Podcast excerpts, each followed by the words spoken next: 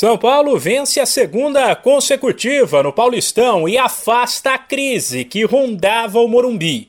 Porém, assim como aconteceu no meio de semana contra o Santo André, a vitória deste domingo em Campinas diante da Ponte Preta por 2 a 1 veio nos minutos finais de uma partida na qual o tricolor jogou menos do que se espera.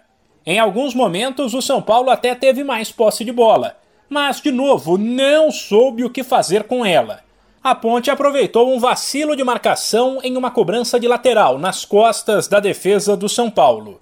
O goleiro Jandrei derrubou Pedro Júnior dentro da área e Luca converteu o pênalti ainda no primeiro tempo.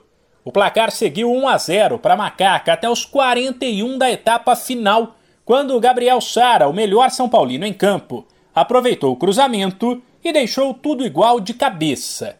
E aos 47, quando o empate era quase certo, a zaga da Ponte cometeu um erro grotesco.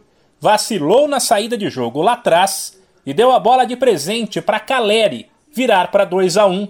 Depois, Gabriel Sara admitiu que o sistema defensivo do São Paulo falhou, mas avaliou que o poder de reação da equipe, que de novo buscou a vitória no fim, precisa ser destacado. A gente fez um ótimo jogo, é, desde o começo a gente estava indo muito bem, tomamos um gol no detalhe, que a gente não pode continuar tomando, mas a nossa força a gente acredita em nós mesmos, acreditamos no poder da equipe.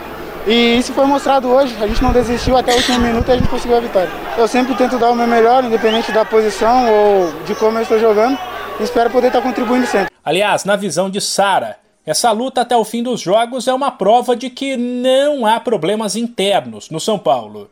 Nos últimos dias, surgiu a notícia de que as cobranças duras de Rogério Ceni tem causado incômodo. E o treinador rebateu ao dizer que cobra, porque tem muita coisa errada no São Paulo e porque alguns precisam trabalhar mais.